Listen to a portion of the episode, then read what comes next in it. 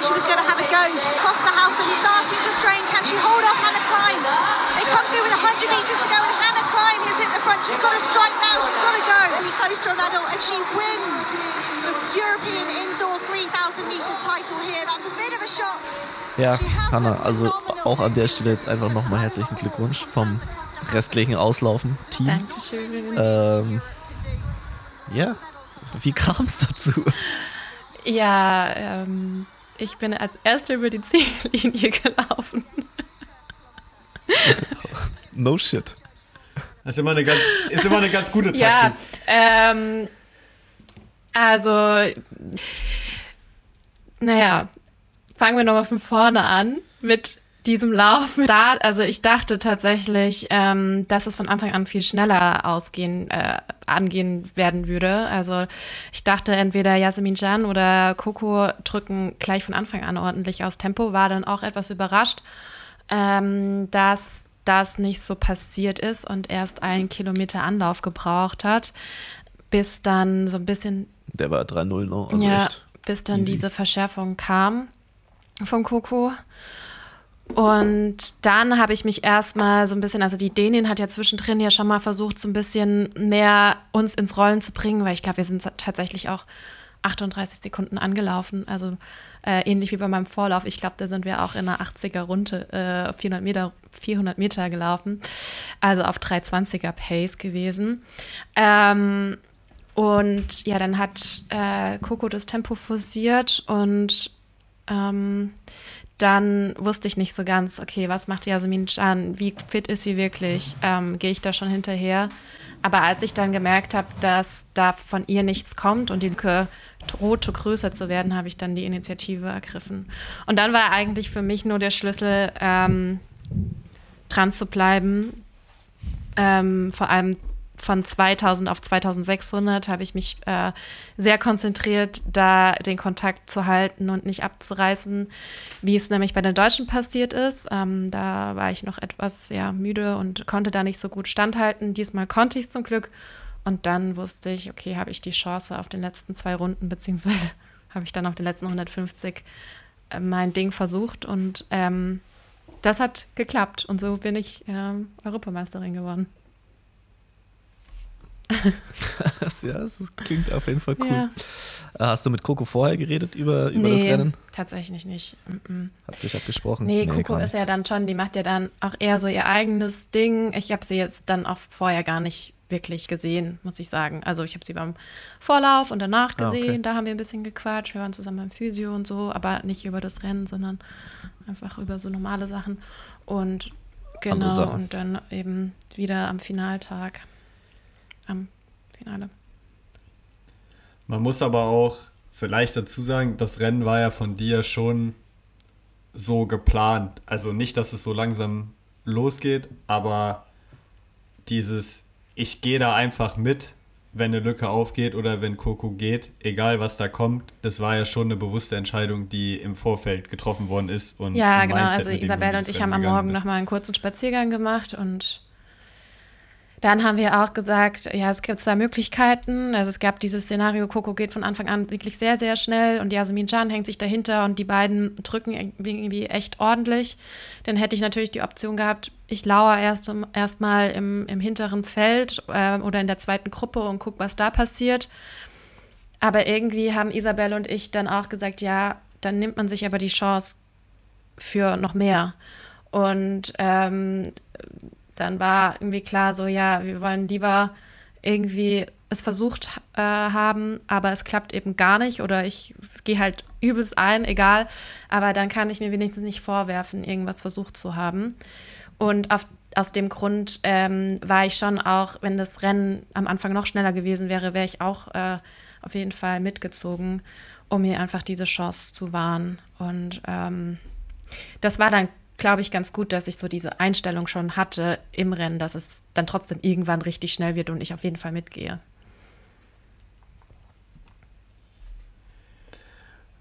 Die Medien haben ja überall getitelt Überraschungssieg von Hannah Klein gegen Konstanze Klosterhalfen, was aus meiner Sicht aus ja, medialer Perspektive auch der richtige Aufmacher ist und auch ja, Interesse und eine Schlagzeile generiert.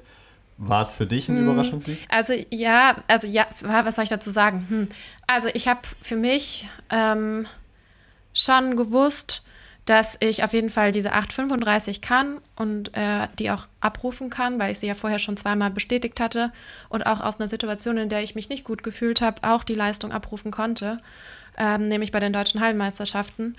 Ähm, sodass ich wusste, okay, ich habe schon was drauf. Und ähm, natürlich habe ich auch äh, Kokosrennen wahrgenommen und gesehen, auch äh, Birmingham und dann natürlich auch von dir, Max, eine Einschätzung zu Birmingham, zu Coco bekommen.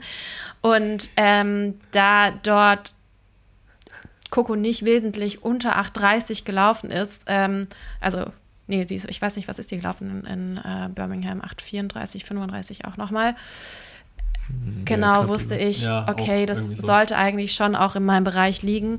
Und ähm, habe mir dann schon auch gesagt, okay, den Vorteil, den ich einfach noch habe, ist meine Sprintfähigkeit oder Spurtfähigkeit, weil ähm, ich auch gezeigt habe, dass ich in Liouville trotzdem imstande bin, eine gute 1500 Meter zu laufen, sodass ich dann einfach versucht habe, auf meine Stärken zu vertrauen. Und man weiß nie, ob das reicht. Also ich, also ich finde, dass ähm, damit will und kann man sich auch nicht zufrieden geben. Aber natürlich ähm, versucht man sich die Situation schon mal vorher vorzustellen, dass man in dem Moment und ähm, nämlich zum Beispiel bei der Cross-EM im Vergleich dazu war ich schon etwas überrascht, dass wir so weit vorne waren und ähm, irgendwie dann durch diese Überraschung in bestimmten Teilen des Rennens nicht richtig agiert hatte im Nachhinein, ähm, dass ich das Szenario in meinem Kopf schon festigen wollte, okay, ich kann auch Coco überholen. Oder sei es Coco oder sei es Yasemin Jan. Ich muss mich ähm, mit der Situation schon mal befassen, möglicherweise auch vorne zu landen, sodass es schon mal in meinem Kopf drin ist und nicht, dass da irgendwann in irgendeinem Moment in, im Rennen noch ein Krübeln kommt, was mich dann auch wieder ein paar Sekunden kostet. Und das wollte ich einfach nicht. Ja, es gibt ja den, den englischen den, Satz Talk it into existence und auch wenn du jetzt ja vorher nicht, zumindest nicht gegenüber mir oder hier im Podcast drüber gesprochen hast, dass jetzt der Sieg ein Ziel ist, denke ich, ähm, kann ich mir, also du wirst ja wahrscheinlich schon vorher das auch mal bildlich vorgestellt haben, wie das aussehen würde, wenn du dann als Erste über die Ziellinie läufst.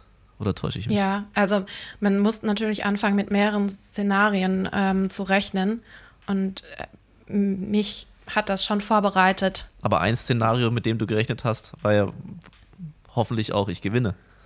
Ja, ich habe mir das vorgestellt, ja. Damit ich eben nicht in, ja, das, ja, in dieses genau, Zögern komme. Also ganz klar. Ob es dann letztendlich passiert, I don't know. Genau. Aber ich glaube, man muss sich einfach, man muss man sich nicht, einfach die Chance geben und das schon mal ähm, im Kopf durchgegangen sein, ja. Wie du eben gerade gesagt hast, auch, ja. In in Turun hast du ja Bronze gewonnen. Zwei Jahren, 2021. Vor, wann war das? Zwei, zwei Jahren. Da kannten wir uns jetzt noch nicht so gut oder auf jeden Fall nicht auf der Ebene, wie wir uns jetzt kennen. Aber ich erinnere mich noch ein bisschen daran, dass diese Bronzemedaille damals schon auch sehr emotional war und irgendwie auch viele Emotionen für dich ausgelöst hatte, auch direkt nach der Ziellinie. Kann man die Rennen irgendwie miteinander vergleichen? Kann man die Emotionen irgendwie miteinander vergleichen jetzt nach dem ähm, Titel? Ja, also die Freude ist natürlich äh, für beide Titel wahnsinnig groß gewesen. Äh, oder nicht Titel, dann also Bronzemedaillengewinnerin äh, sozusagen. ähm, dieses Rennen in Torun war halt nochmal ein bisschen nervenaufreibender. ich glaube, da war halt diese Überraschung nochmal größer, weil ich tatsächlich ja mir die Medaille erst auf den letzten, weiß ich nicht, was waren das, letzten 50 Metern dann eingesammelt habe oder die letzten 40 Meter. Äh, weil ich da bei den ja. letzten 150 vor Schuss, glaube ich, noch auch ran, was war es, ah, sieben war? Ich weiß es nicht. Von daher war da die, die Überraschung noch viel, viel größer, finde ich. Und dadurch, dass es die erste größere Medaille war, so äh, ist es natürlich noch mal mit einem, ja, nochmal mit einem ganz anderen Gefühl verbunden, irgendwie schon. Ähm, aber die Goldmedaille jetzt zu gewinnen, ist, Ich weiß es nicht, es ist komisch, weil ich kann mich damit immer noch nicht so ganz abfinden. Ich, ich identifiziere mich noch nicht so krass damit. Ich finde es immer noch komisch. Das überwiegt gerade mehr. Das ist vielleicht gar nicht so schlecht, wenn sich, also ja, das ist wahrscheinlich dann dieses Jahr, ich habe es noch nicht realisiert, aber vielleicht ist es gar nicht so schlecht, wenn man sich nicht allzu sehr dann damit identifiziert, sondern ja, sich halt überfreut. Ähm, hast du gefeiert? Oder ihr im Team? Ich weiß nicht, Isabel musste ja am Montag wieder in der Schule sein. Du hattest ja jetzt bis auf heute, hättest du ja eigentlich abends, äh, hättest ja bis 19 Uhr 58 feiern können. Dann zwei Minuten für den Podcast vorbereitet. Ja. Hätte dir niemand ja, übel genommen. ähm, nein, also die Situation war so. Wir waren, ich war am Abend mit Isabel an der Bar gewesen, wir haben da was zusammen getrunken. Ich habe äh, noch FaceTime, äh, Face, FaceTime gemacht mit meiner getrunken? Mom und mit meinem Dad, die schon ihr zweites Bier-Intus hatten. Ich habe auch ein Bier getrunken. Ähm, und eigentlich war ich dann auch total fertig konnte natürlich aber eh nicht schlafen, aber auch geschuldet, äh, was natürlich gut ist, der Dopingkontrolle. Ich musste, glaube ich, in der Nacht zehnmal aufs Klo, ich weiß es nicht. Ähm, und dann, oh Gott, am, Sam am Samstagabend saßen tatsächlich äh, auch nochmal Isabel Coco und Werner und, äh, und ich zusammen. Und am Sonntagabend heißt, ja, war einfach an der, an der Hotelbar auch richtig, also da waren alle Athleten und ähm, dort hat sich alles versammelt und viele sind auch nochmal weggegangen. Ähm, ich saß dann schon auch viel bei den Briten, weil ich ähm, eben guten Kontakt habe zu den Briten und vor allem mit Katie Snowden ähm, viel schon trainiert habe und viel erlebt habe. Und dann war das wirklich so, dass die nochmal um, ah ja, keine Ahnung, um halb zwei Uhr nachts losgezogen sind und mich auch gefragt haben, ob ich mitgehe.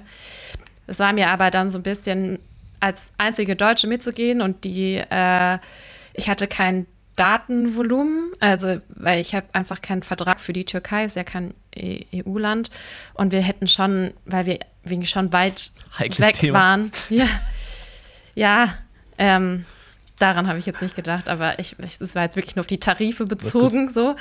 Ähm, Naja, sind wir halt eine halbe, hätte man eine halbe Stunde rausfahren müssen und ich hätte, wäre dann wirklich abhängig, abhängig von den Briten gewesen und ich weiß. Von besoffenen Briten gewesen. Ich weiß, die Briten, die feiern hart und ich wollte noch Maite überzeugen, aber Maite war dann auch so durch nach ihren drei Rennen, ähm, ja, dass sie gesagt haben, nee, ähm, nee, lass mal, Hannah. Und dann habe ich mich auch dazu entschieden, eher nochmal äh, zu Hause zu bleiben und das war dann auch gut so, denn als ich gelandet bin in Deutschland, in Stuttgart äh, und mein Handy wieder angemacht habe, hab, kam nämlich schon die Textmessage von Katie rein, ja, Hannah, du hast eine gute Entscheidung getroffen. Äh, ich habe meinen Flug verpasst. und damit oh ähm, okay, war gut. das, ja, das war für mich meine, meine Feier sozusagen. Also im Nachhinein genau. noch dann. Ja die, äh, wie sagt man, Absolution sozusagen für die Entscheidung. Ja. Ähm, ich habe jetzt noch eine, ich habe noch eine Frage äh, zu deiner EM. Äh, ich habe auch noch eine, aber ja, genau. schießt du erstmal los. Und zwar äh, Nafi Tiam hat es dir gleich getan, ist auch Europameisterin geworden. Äh, okay, sie hat noch einen sieben äh, gebrochen, aber ähm, der größte Unterschied zwischen euch ist eigentlich, dass sie mich mit einer Richard Mill RM0704 Automatic Sport am Handgelenk ins Ziel gelaufen ist die so ungefähr 185.000 Euro kostet.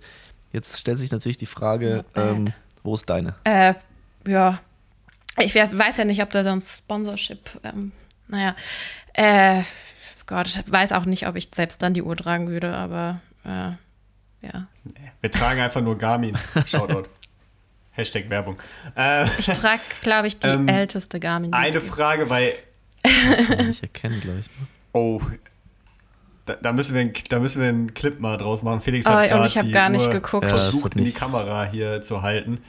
Man kann es ja, man konnte es jetzt auch sehen. nicht so detailliert sehen, war nicht ganz scharf, aber die sieht auf jeden Fall schon teuer aus, auch wenn man nur die Umrisse Ja, keine Ahnung, aber damit kann erkennt. ich ja nicht, also was soll ich damit anfangen? Ja. Die ist viel zu schwer für meinen Arm. Es geht einfach nur, nein, nein, ich glaube nicht, dass die, die schwer das Problem ist. Ich glaube wirklich, der Preis ist das Problem eher. Ja, die ist preislich zu schwer für meinen Arm. ja, okay, gut. Ähm. Ja, ich hatte noch eine Frage, weil das ist jetzt auch selber so dieser Moment Siegerehrung. Nationalhymne hören. Das ist für mich irgendwie ja so der größte Unterschied zu Silber oder Bronze. Also mal unabhängig davon, dass man als Sieger das Rennen halt wirklich gewonnen hat und besser war als alle anderen. Aber als Zweitplatzierter, Drittplatzierter kriegst du ja trotzdem auch eine Medaille. Oder selbst bei deutschen Meisterschaften als Sieger bist du halt Sieger. Aber international hast du halt diese Deutschlandflagge, stehst da ganz oben und stehst dann da, während die Nationalhymne spielt. Kannst du noch sagen, was du in dem Moment gedacht hast? Oder woran man da denkt, wenn man die Minute oder wie lange das gespielt wird, ähm, da oben steht? Ich habe es einfach versucht äh, zu genießen. Also ich habe gar nicht viel gedacht. Ich habe mir angeschaut, wie auf diesem Bildschirm die Fahnen von oben nach unten runterkamen. Ähm, ich habe geschaut, wer noch alles im Stadion sitzt, habe Leute gesucht, die ich kenne und die mir zujubeln oder ähnlich äh, gerührt waren wie ich. Und dann einfach versucht, ja, den Moment einfach wahrzunehmen und zu genießen. Ähm, war schon komisch. Auch wieder, also ich wiederhole mich. Ähm, ja, etwas schade, dass sich halt so verzögert hat, muss ich sagen, mit den Siegerehrungen, sodass halt wirklich gar nichts mehr los war. Ja, können wir da ganz kurz drüber reden, weil die Siegerehrung, also das war ja wirklich Ja, also pass was auf, pass auf. ist. Die waren ja immer, also auch an den anderen Veranstaltungstagen, war doch Mhm. immer Siegerehrung, wenn wirklich niemand, also wirklich Genau, also wir sind in am, am nächsten war. Tag zum Beispiel dann auch ex, extra zu Sarahs Siegerehrung äh, gefahren, weil die sollte ja eigentlich auch noch an dem gleichen Abend sein, aber irgendwie hat sich das alles so verzögert. Und äh, Sarahs Siegerehrung war vor dem eigentlichen Beginn der Session, sodass da auch kein Mensch im Stadion war und auch nur äh, Athleten, ähm, die ihre, also ihre Mannschaftskollegen unterstützten. Also da ist es auch so ähnlich untergegangen. Bei uns hat es sich auch noch mal äh, also und dann war das natürlich eine Verzögerung aufgrund der Dopingkontrollen, die natürlich auch waren. Also viele Athletinnen wurden irgendwie zur Dopingkontrolle geschickt und eigentlich war die Siegerehrung terminiert. Dadurch haben sich die Siegerehrungen dann auch wieder verschoben. Und was bei uns zum Beispiel noch war, war, da habe ich nochmal einen richtigen Schock bekommen. Also wir saßen schon bereit vor diesem Siegerehrungstreppchen und dann kam auf einmal ähm, ein, eine Frau äh, von der Organisation, die sagte, nee, wir machen heute Abend keine Siegerehrung mehr, die muss abgebrochen werden. Es gab nämlich noch einen Protest. Und das war echt Schock für mich, weil den Moment hatte ich, also der Schock war für mich ähm, zwar bei, in Turun jetzt nicht so groß, weil ich hatte äh, die Bronzemedaille sicher, äh, es wäre nur um Silber oder Bronze gegangen, aber diese Goldmedaille dann aberkannt zu bekommen wegen irgendwas und man wurde auch nicht ab, äh, aufgeklärt und ich wusste auch nicht, welchen, welcher, wegen welcher Situation und ich bin das Rennen schon wieder durchgegangen und dachte, oh Gott, was war da? Bin ich irgendwann zu oft in den Innenraum getreten oder bin ich überhaupt in den Innenraum getreten, bin alles durchgegangen. Und dann hat sich das aber ähm, glücklicherweise innerhalb von zehn Minuten wieder aufgeklärt. Es war einfach nur ein Systemfehler und da wurde einfach ein Rule Break in der Ergebnisliste eingetragen, wo es aber überhaupt kein, äh, ja, nichts gab. Und ähm, dann haben sie dann doch die Siegerehrung durchgezogen, aber das führte halt auch alles dazu, dass, dass äh, alles zu Verspätungen ge äh, gekommen ist und ähm, ja, nicht mehr so viele Leute da waren.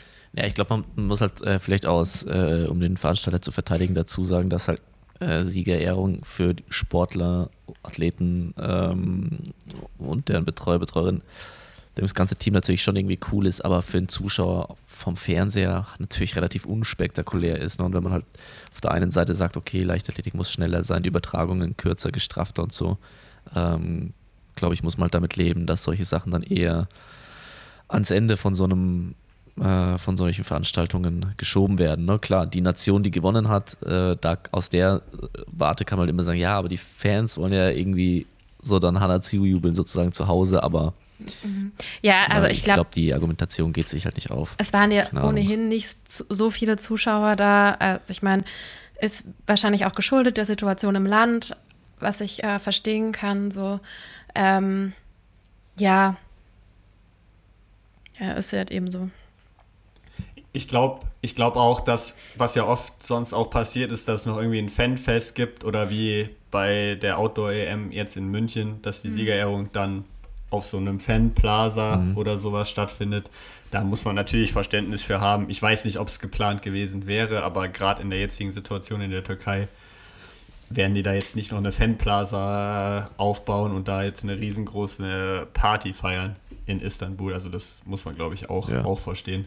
Ich fand es trotzdem irgendwie ein bisschen schade, weil bei allen Siegerehrungen, die man gesehen hat, war wirklich halt niemand da und das Ja, habe war's ich mir einfach nur so ein bisschen surreal vorgestellt, in so einer so einen großen Triumph zu haben und dann einfach in einer leeren Halle zu stehen. So, ähm, ja, ist glaube ich nicht so, wie man sich es im ersten Moment vielleicht vorstellt. Dann gehen wir mal die restlichen äh, Ergebnisse der deutschen LäuferInnen durch, oder?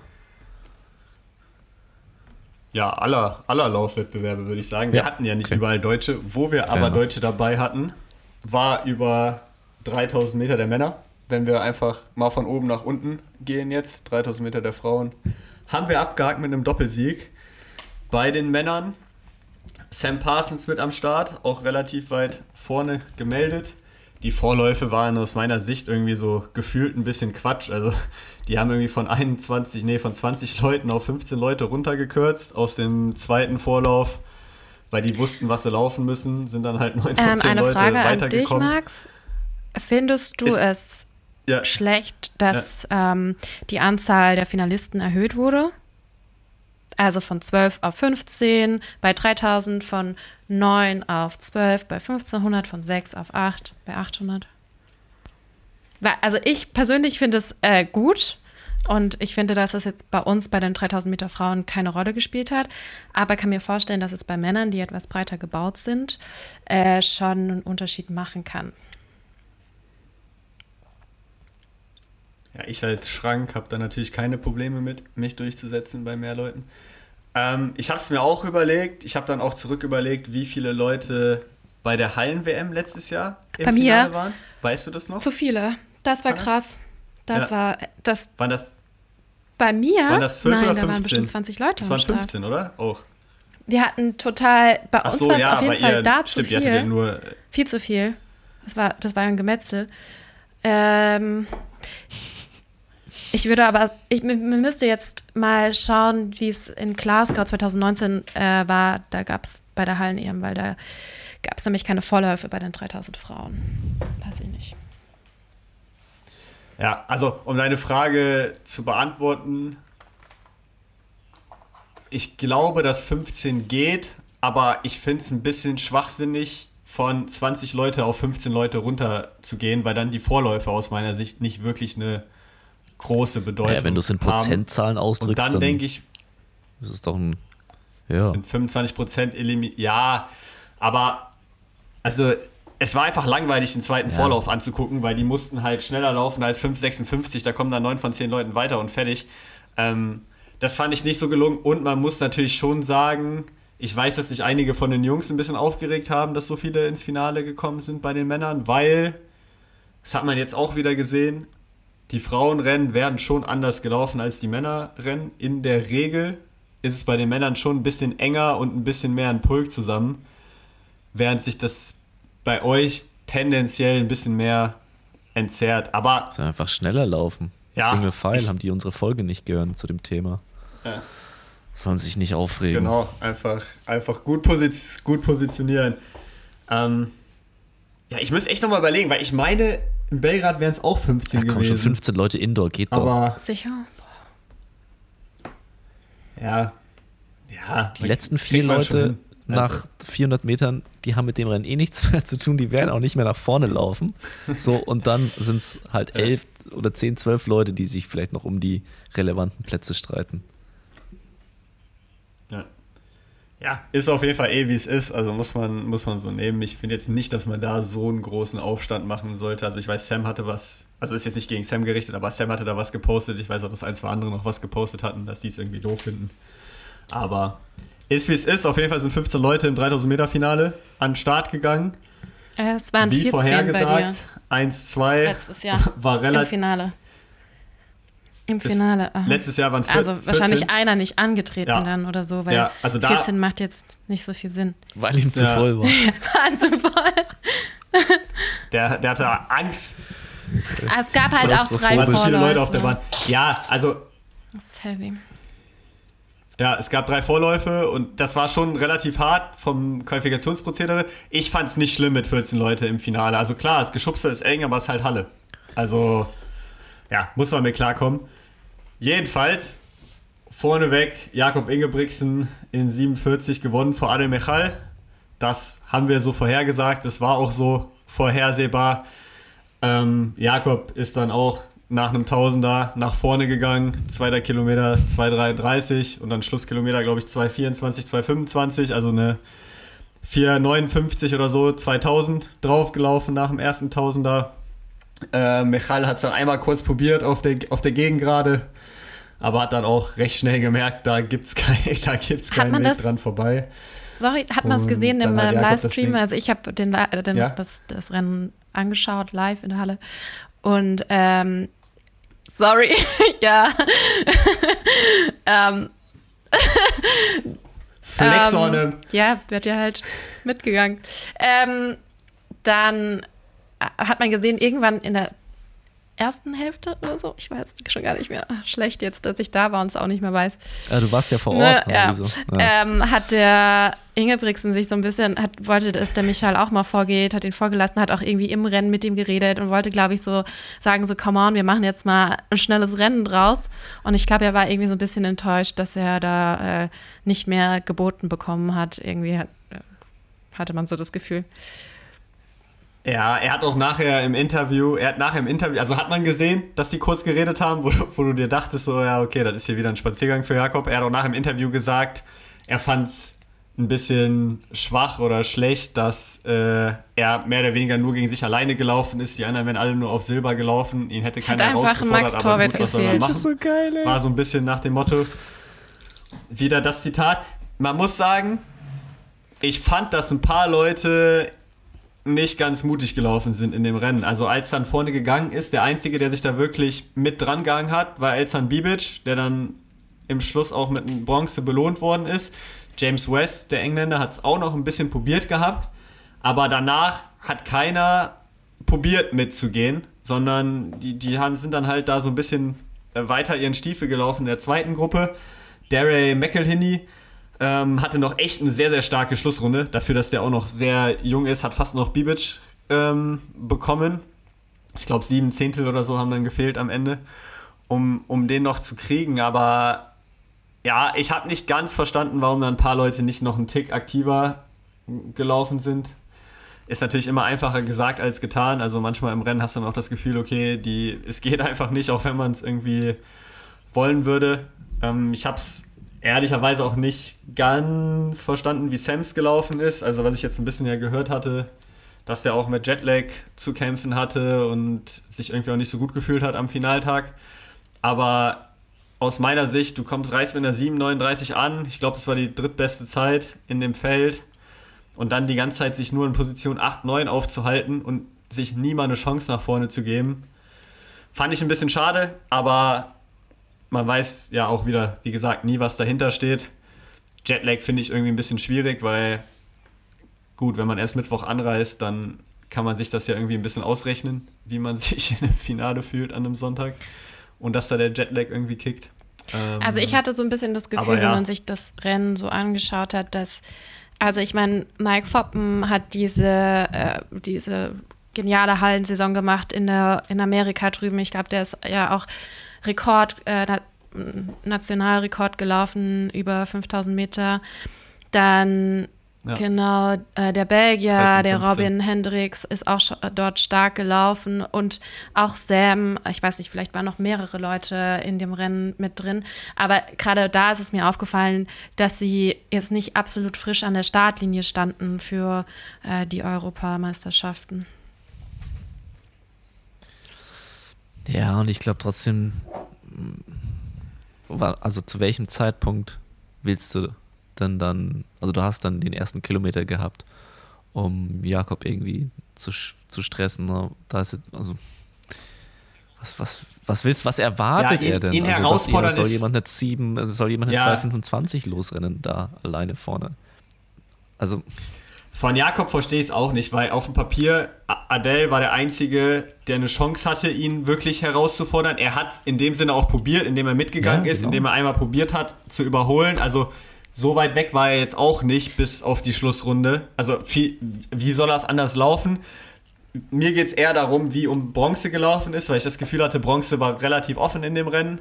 Ich glaube jetzt nicht, dass Bibic, also dass im Vorfeld klar war, Bibic gewinnt. Ich glaube auch nicht, dass McElhinney da im Vorfeld irgendwie der Kandidat gewesen wäre. Ich glaube, da hatten mehr Leute eine Chance drauf und da ähm, ja, hätte ich es mir ein bisschen mehr gewünscht, wenn er ein bisschen aktiver gelaufen worden wäre.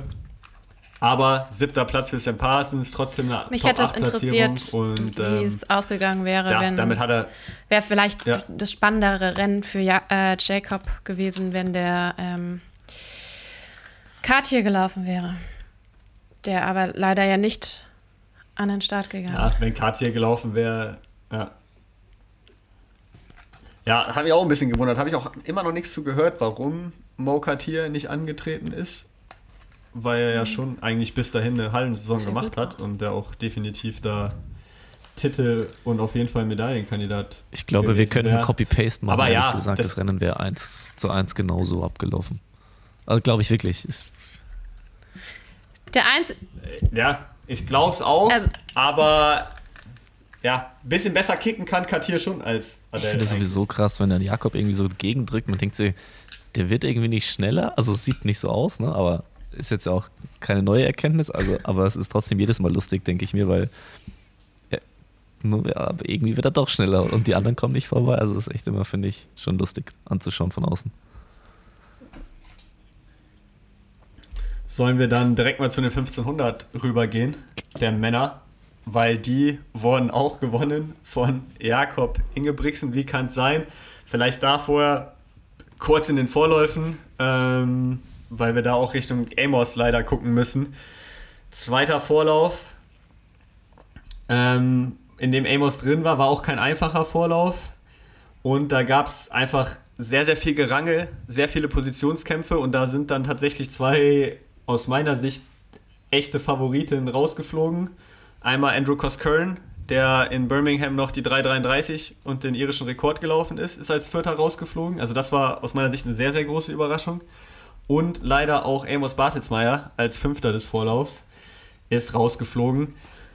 War irgendwie ein wildes Rennen, auch, auch für Amos, weil gefühlt, er hat nicht viel falsch gemacht, aber er hat ein, zwei kleine Sachen sind irgendwie falsch gelaufen, dann auch mit ein bisschen Pech.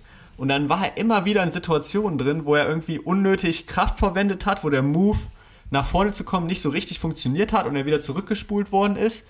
Und dann eingangs der letzten Runde war er auf einmal komplett weg, gefühlt.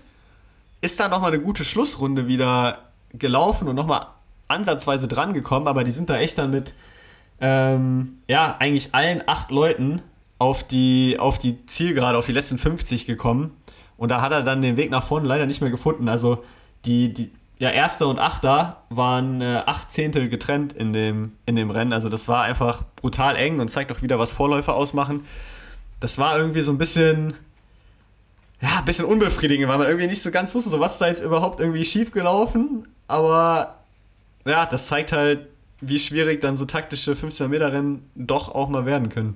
Ja, auf jeden Fall schade. Ne? Haben wir überhaupt über die Option gesprochen, dass es vorher, Max, dass es für Amos einen, äh, nur, einen, nur einen Vorlauf geben könnte? Ich glaube, wir haben eher direkt darüber ge gesprochen, ob vielleicht eine Medaille am perfekten Tag bei rumkommen kann. Ne? Also, ja, hatten wir jetzt gar nicht so auf dem Schirm. Ja. Ja. Aber ich glaube, das ist auch wirklich so eine Sache, wenn du da ins Finale kommst, wäre dieses Top 5-Ding auch wieder vollkommen drin gewesen. Also es ist jetzt nicht so, du bist aus dem Vorlauf rausgeflogen, du wärst im Finale ja, eh nee, das nur nicht. Ja. Zwölfter oder wie viele da drin waren, ähm, geworden. Das war einfach ein bisschen ungünstig, weil auch da keiner Tempo gemacht hat. Dann ist der dritte Vorlauf halt wieder zwei Sekunden schneller gelaufen. Da sind alle Zeitqualifier aus dem dritten logischerweise gekommen. Ähm, es war halt auch ein harter Heat mit äh, Rosmüs, der irgendwie in jedes Finale reinkommt. Kosköln war drin. Dann Debjani, der taucht dann auch irgendwie immer auf. Pietro Arese, also ja, es, das sind halt 1500, da kann es auch echt mal ungünstig laufen, aber äh, auch für Amos natürlich schon eine, schon eine Enttäuschung, weil nach der Hallensaison und auch nach der 334 da im Durchgang bei der Meile hat er sich selbstverständlich auch im Finale gesehen und das hat er auch eigentlich drauf, aber da triffst du ein, zwei kleine Fehlentscheidungen und hast dann noch ein bisschen Pech und dann, dann wird es da ganz, ganz schwierig in so, einem, in so einem Vorlauf, außer man ist halt um Klassen besser als die anderen. Um Klassen besser als die anderen waren dann auch Jakob und Neil Gurley Also auch da 1-2, wie vorhergesagt. Ähm, Jakob auch das Ding dann von vorne gewonnen. Auch da eigentlich, wie gesagt, Copy-Paste zu den 3000. Neil hat es dann einmal probiert, ist nicht vorbeigekommen und wird dann, wird dann Zweiter.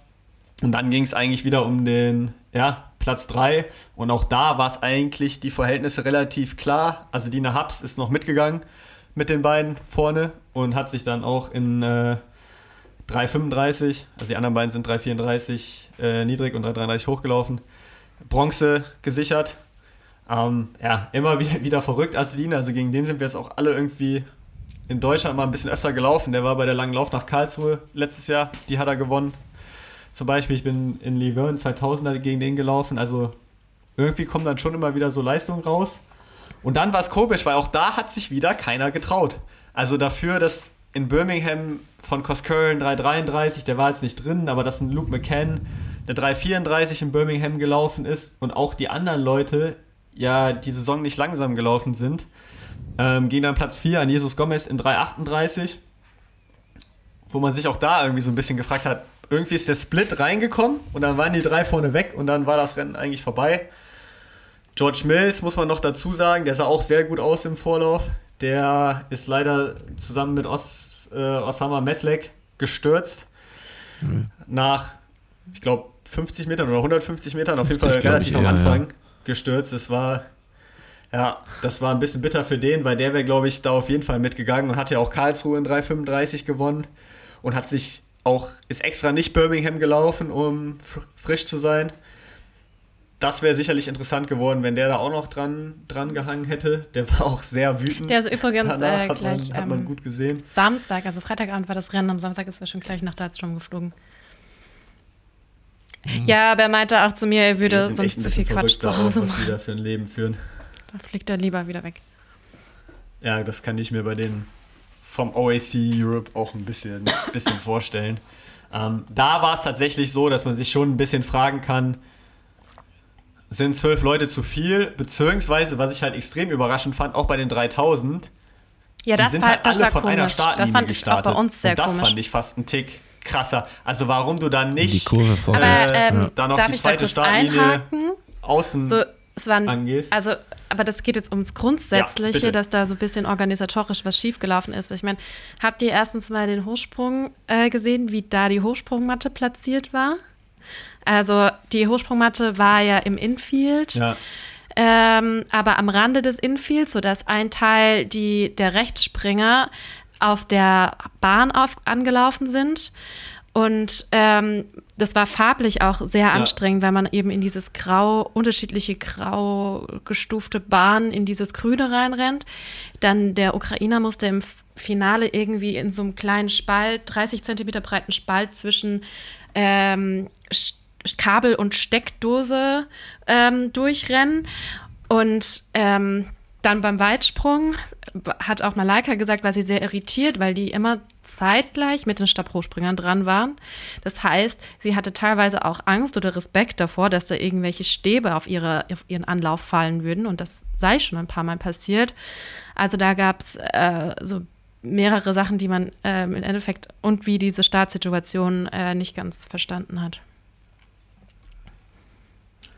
Ja, das war ein bisschen wild. Also Jonas Wagner, mhm. glaube ich, so heißt er, der deutsche Hochspringer, der konnte auch nicht aus seinem normalen Anlauf laufen, weil der ein bisschen längeren Anlauf hat als alle anderen und da war einfach kein Platz mehr. Also der müsste aus einem verkürzten Anlauf springen. Torben Blech, der dann am Sonntag an unserem Platz 4 Tag auch Vierter geworden ist, bei seinem letzten Versuch. Ja, genau.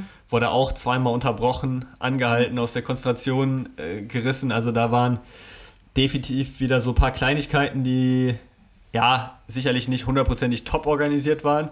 Was witzig ist, weil ich da an unsere letzte Folge mit Alina ein bisschen dran, dran denken musste, dieses Thema, ja, sich selbst bei so einem Höhepunkt, bei so einem Highlight, bei einer Europameisterschaft darauf einstellen zu können, dass vielleicht Dinge einfach nicht ganz normal laufen, wie man es eigentlich gerne hätte und wie man es vielleicht auch erwarten würde diese Flexibilität dazu haben, dass das wieder wichtig ist, fand ich, fand ich nochmal interessant zu sehen, dass es auch bei einer, ja. bei einer Europameisterschaft Auf jeden so Fall. ist. 1500 Meter Frauen. In den Vorläufen gab es eigentlich nicht so viel äh, Spannendes zu berichten. Vera Hoffmann für die deutschen oder luxemburgerischen Zuhörer auf jeden Fall ist Nationalrekord gelaufen, 408, hat sich über die Zeit qualifiziert. Also da auf jeden Fall Kudos.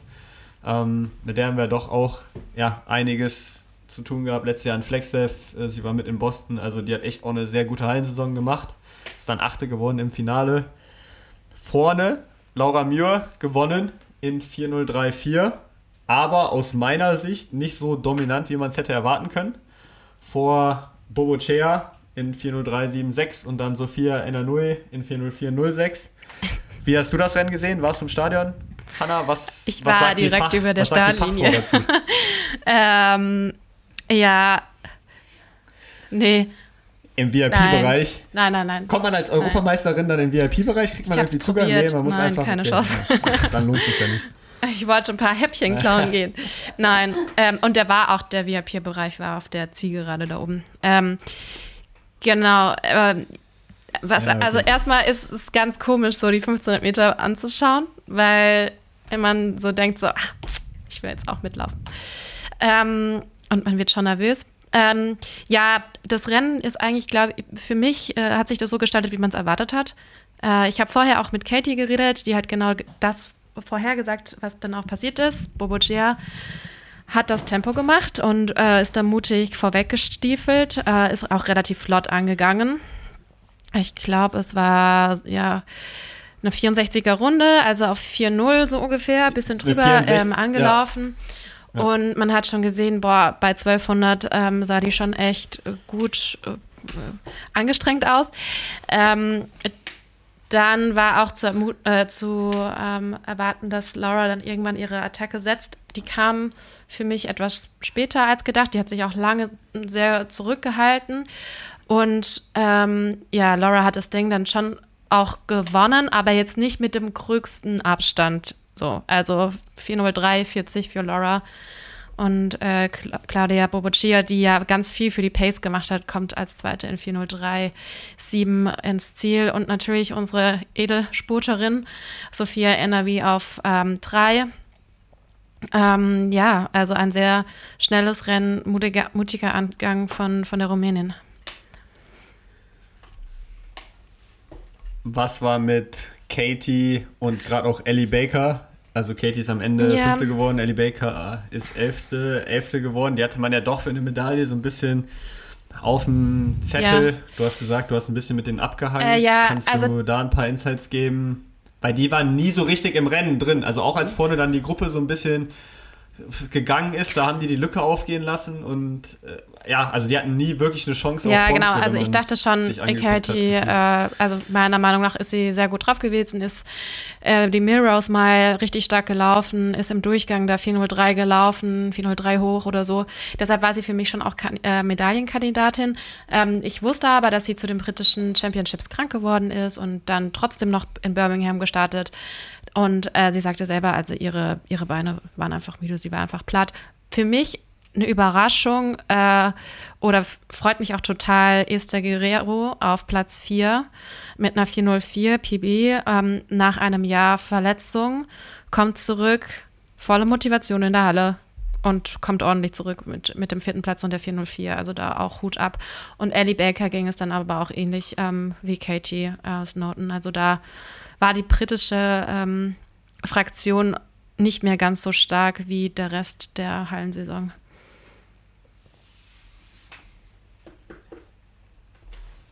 wo die britische St Fraktion wieder stark war, beziehungsweise vor allem eine Britin einfach wieder bärenstark war, war bei den 800 Meter der Frauen.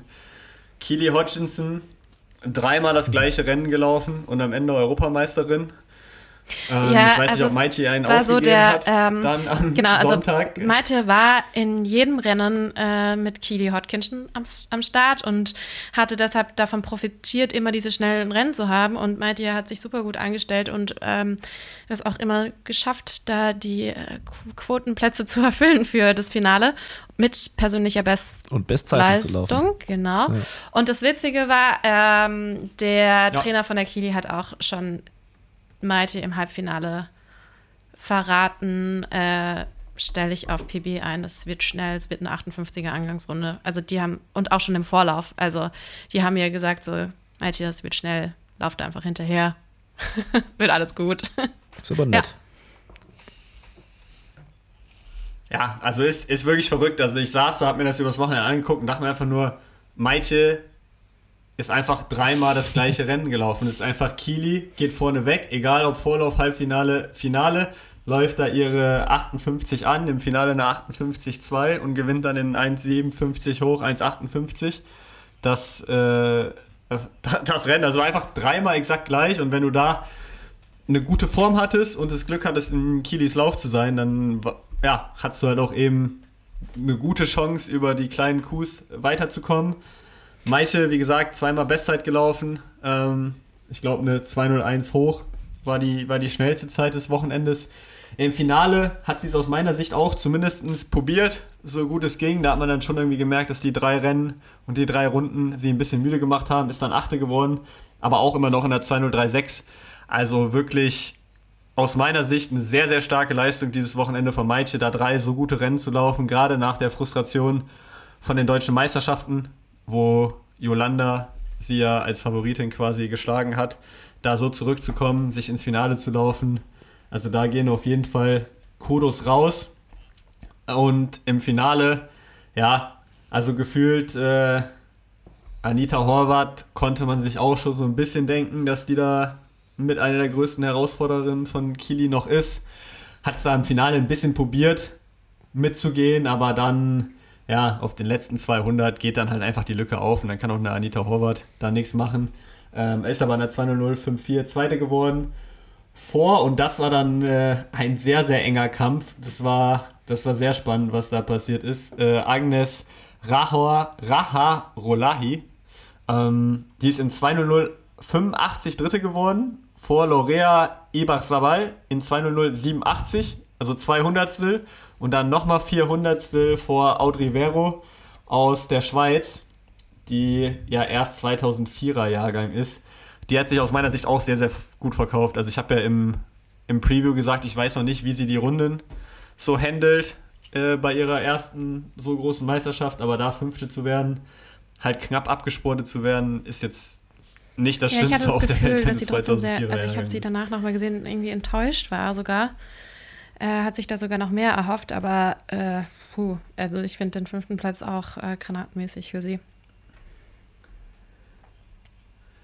Ja, also sie war auf Platz 3 eingangs der letzten 100 und dann verlierst es halt um 700 da bist du wahrscheinlich schon erstmal ein bisschen gekickt, aber auch da die Schweiz, 5. und 6. Platz mit Laura Hoffmann dann auch noch. Starke Leistung, wieder, wieder mal von den, von den Schweizern. Aber ich denke, da hat Meitje auf jeden Fall mehr als das Soll erfüllt, was man da hätte erwarten können. Und 800 Meter Männer, da hatten wir leider keinen am Start. Das war so ein bisschen das Favoritensterben schon in den, in den Vorläufen. Das habe ich also nicht da ist, wenn ich ehrlich bin. Äh, erstmal. Irgendwie. Ja, ist nicht schlimm, dafür sind wir da. Ähm, da ist erstmal Saul Ordonez rausgeflogen, der ja noch Birmingham gewonnen hatte. Oder Madrid. Ich glaube, Madrid hat er gewonnen gehabt. Vor Mariano Garcia, vor Andreas Kramer, vor Toni van Diepen der die spanischen Meisterschaften vor Mariano Garcia gewonnen hatte und eigentlich so ein bisschen mein Hauptfavorit war. Ich habe gehört, er soll ein bisschen angeschlagen gewesen sein, aber habe da von ihm auch noch keinen Post oder so gesehen. Also der ist echt wirklich sang- und klanglos im zweiten Vorlauf rausgeflogen. Mark English, noch so ein Kandidat, ist gar nicht angetreten, weil er wohl krank, weil er wohl krank war. Im äh, dritten Vorlauf ist Toni van Diepen dann rausgeflogen, den man ja irgendwie auch oben auf dem Zettel hatte. Und im fünften Vorlauf ist auch noch äh, Thibaut Desmet, der der Jahresschnellste war zu dem Zeitpunkt, rausgeflogen. Also da ging es schon wirklich gut ab in den Vorläufen. Ähm, und ja, da musste man auf jeden Fall direkt am ersten Tag da sein, um da nicht äh, rauszufliegen. Sodass wir dann im Finale irgendwann angekommen sind, nach einem Halbfinale. Ähm, dass dann am Ende Adrian Ben gewonnen hat und zwar in einem ganz, ganz engen Finish. Noch enger als bei den Frauen um Platz 3 mit Benjamin Robert, der dann irgendwann die Führung übernommen hatte. Also der war am Anfang war vorne, hat sich versucht aus allem rauszuhalten, weil da auch viel geschubst und gedrängelt worden ist. War dann bei 500 mal kurz auf Rang 3 wieder und ist dann bei 600 aber wieder vorne gewesen.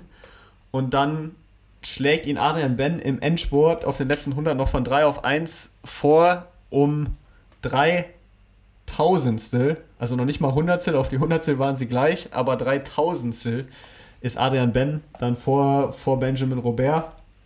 Und äh, ja, im Kampf dann um Platz 3, beziehungsweise ja, eigentlich auch um die Medaillen, war dann auch noch Elliot Krestan, der am Ende Dritter geworden ist vor, vor unseren, in Anführungszeichen, Freund Amel Tuka. Ähm, und Andreas Kramer dann Fünfter, Guy Lemos Sechster. Ähm, war auf jeden Fall ein spannendes Rennen, das Finale, weil da gab es viele Positionskämpfe.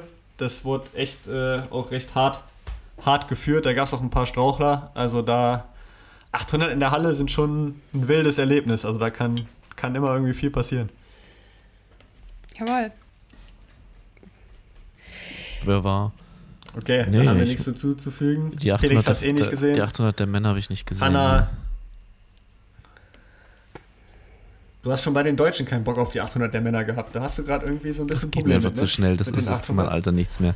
Das ist wie beim Eishockey, ne? wo du immer den Puck Ja, hinterher schauen dir nicht musst. vorstellen, ne? Und dann bewegen die sich da so schnell im Kreis und um Gottes Willen. Ähm, Ja. Kurz nochmal, um, um die Hallen-EM dann auch abzu, abzuschließen. Medaillenspiegel auf Rang 10. Vier Medaillen insgesamt. Eine goldene, die hat er auch so auf dem Podcast zugesteuert. Zwei silberne, eine Jetzt haben bronzene. Felix und ich Leider- gerade ge- wieder gleichzeitig gegähnt. Passender schon 9 Moment. Ich kann, mir auch, ich kann mich auch hier rausnehmen aus der restlichen Nein, nein, nein. Dis- Die wäre Diskussion, ich leise euch dann, die restliche Diskussion. Äh, der, der, vierte, der vierte Tag war dann ein bisschen bitter mit irgendwie, ich glaube, vier vierten Plätzen. Wie war, wie war die Stimmung dann am, am Sonntagabend im deutschen Team? Auch von den Verantwortlichen? Waren die Oder soweit gab's zufrieden Anschiss? mit der Hallen-EM? War es wieder, war es wieder ein Dämpfer? Wie Nee, ist man also da, das war schon, Wie ist man da rausgegangen? Äh, alles eher positiv gestimmt. Ähm, man muss auch sagen, äh, es waren schon bittere vierte Plätze, aber ich, ich meine, das war ein absolutes Krimi bei Malaika. Äh, Tobi hätte auch Gold kriegen können. Also das war so knapp gerissen. Man muss aber Ja. auch sagen, dass der Niederländer auch einfach einen krass guten Wettkampf gemacht hat. Ich glaube, der ist irgendwie mit 23 äh, oder nee, jetzt auf U23 Europameister geworden und hatte da, da eine Bestleistung von 2,28 und springt dann erst wieder mit 32, 2,31 und wird halt Europameister. Also das, der, das war Wahnsinn. Da war auch eine tolle Stimmung. Ja, Dove, Dove Amels, der hat äh, auch zwei, drei Jahre in Leverkusen mittrainiert mit Mateusz Preschbilko. Ähm, ich habe den auch ein, zwei Mal ein bisschen kennenlernen dürfen. Einfach saulieber Typ, der auch irgendwie vor drei, vier Jahren gesagt hat, er setzt nochmal alles auf eine Karte, um zu gucken, ob er irgendwie als Profisportler durchkommt. Und sich da jetzt äh, so zu belohnen, hat mich für ihn natürlich gefreut, auch wenn es für Tobi echt schade war. Ähm, Torben Blech ist dann ja auch echt höhengleich Vierter zu werden, ist halt auch irgendwie. Ja, und der. Weitsprungwettbewerb war auch einfach stark Also, von den Frauen. ja. Also äh, sieben Meter vorne und dann haben die nochmal auf drei, äh, 2 und 3, 6, 91 da hingelegt. Also ähm, das muss man schon sagen. Äh, war schon auch einfach sehr gut. Und ich meine, man kann auch nicht immer den, den Top-Tag haben. Ähm, und damit waren das schon vierte Plätze, die man ja, da war halt Pech da, aber man sieht auf jeden Fall, da hätten auch noch, wenn, wenn wir Glück gehabt hätten, halt eben drei, vier Medaillen mehr sein können. Von daher ähm, war das alles in Ordnung. Ja. Letztendlich, wie du schon gesagt hast, von der Förderung in Deutschland zählt dann ja eh wieder nur die Outdoor-Saison. Ähm, dann, dann schauen wir mal, wie es da weiterläuft für den DLV. Apropos DLV, ganz kurz eine Meldung, die heute reingekommen ist. Felix, das ist eigentlich was für dich. Von der, von der DTU kommt der neue Sportdirektor des Du hast dich DLVs. jetzt doch nicht Wir haben beworben. den Job leider nicht Was bekommen. war denn da los? Dr. Naja, Jörg bloß weil ich den Job nicht bekommen habe, also das wäre ja schön. Ach so. Bewerbung gleich auch Job bekommen. Warst du im Bewerbungsprozess? Ah, Ja, wir haben doch hier, wir haben extra eine Folge Ja, gemacht, wo wir uns schon so viel haben. Input geliefert und ich habe auch Also- schon so viel wirklich qualitativ gut ausgearbeitete Ideen hier ähm, zum Besten gegeben. Äh, ich dachte eigentlich, das würde reichen, aber ja, offensichtlich nicht. Also wo kommt jetzt wer her und warum? Dr. Jörg äh, Bügner ist äh, zum Jahresende letztes Jahr von der DTU ja, weggegangen, also hat seinen Vertrag nicht verlängert, ist aber wohl im Guten alles auseinandergegangen, was ich von der kurzen Google-Recherche erfahren hatte, war davor fünf, sechs Jahre eben irgendwie bei der DTU, hat auch beim DOSB das Ressort Olympischen Wintersport oder so geleitet, war davor beim Deutschen Also Schwimmverband. alles einmal. Und der ist jetzt heute zum DLV Sport. Alles einmal, das ist echt auch ein bisschen wild, wie das dann immer da hin und her geschoben wird, sobald man da einmal drin ist. so ein Das war ist eine Aber- interessante. Ja, ich, ich habe Ja? keine Ahnung. Äh, ich, also ich, ich kenne ihn nicht, ich, Ich habe den Namen heute zum ersten Mal gehört. Ähm, von daher kann ich da absolut kein Bild, äh, Bild abgeben. Auf jeden Fall hat er den Job bekommen, ist heute mit einer Pressemitteilung bekannt gegeben worden. Da stand jetzt inhaltlich auch nicht so super viel drin, um ehrlich zu sein. Es war halt eine klassische Pressemitteilung. Da stand noch nicht mal irgendwie ein Zitat von ihm drin, was ich ein bisschen strange fand, aber gut. Ähm, da wird man sicherlich in den nächsten Wochen mehr hören und muss ihm dann auf jeden Fall eine Chance geben. Er hat auf jeden Fall einiges zu tun, aber hoffen wir mal, dass es zum Guten wenden kann. Das nur kurz als Meldung, äh, als Meldung noch am Ra- Rande. Und Leute, ich bin am Wochenende auch gelaufen. Ja, und es sind ja Leute auch richtig schnell gelaufen Leverkusen Leverkusen. Also einer, ich weiß, was hattest du? Wie, wie bist du gelaufen? Ja, Warum? Ja, ich bin Warum? nicht so schnell gelaufen. Aber ich bin erst die, erst die fünf. Ja, das, Hanna, ich habe eine chronische Sinusitis. Kann man nicht schnell laufen. Nee, also ich habe äh, ich hab ja letztendlich gesagt, ich, ich nehme das einfach ein bisschen mit, um, um Spaß zu haben. Und lauf, lauf die 5 und die 10. Und ich war da jetzt mental auch irgendwie nicht so ganz drauf eingestellt, mich komplett abzuschießen, muss ich ehrlich sagen. Dazu kommt, dass ich die Woche wegen Antibiotikum nicht trainiert hatte. Also auch da ja, hat es einfach generell noch nicht so ganz gerollt. Aber bei den 5 Kilometer stand eigentlich Freddy Rupert, oder was heißt eigentlich Freddy Rupert, stand mit an der Startlinie. Wir hatten ja nach seiner 28,44 oder ich hatte nach seiner 28,44 ja mal ein bisschen angefragt, ob da alles irgendwie normal gelaufen ist hier im Podcast. Und ich kann bestätigen, er ist fit. Die 28,44 ist valide, weil es war so ein bisschen abgesprochen. Also ich wusste, dass ich da nicht bis zum Ende dranbleiben kann, aber ich dachte mir so, ja, okay, komm, hilfst du ihnen ein bisschen, weil in Leverkusen sind zwei, zweieinhalb Kilometer Runden und gerade danach so 300, 400 Metern kommt eine echt lange Gerade, wo immer Gegenwind ist. Aber der ist losgelaufen und ich dachte mir so, was passiert hier? Also ich bin wirklich von Meter 1 nicht wirklich mitgekommen. Er hat es dann alleine in einer 1351 gewonnen. Ich bin Zweiter geworden in einer 1423 oder so, also nichts Weltbewegendes. Habe mich dann 30 Minuten später nochmal für die 10 hingestellt. Die liefen dann eigentlich ein bisschen besser.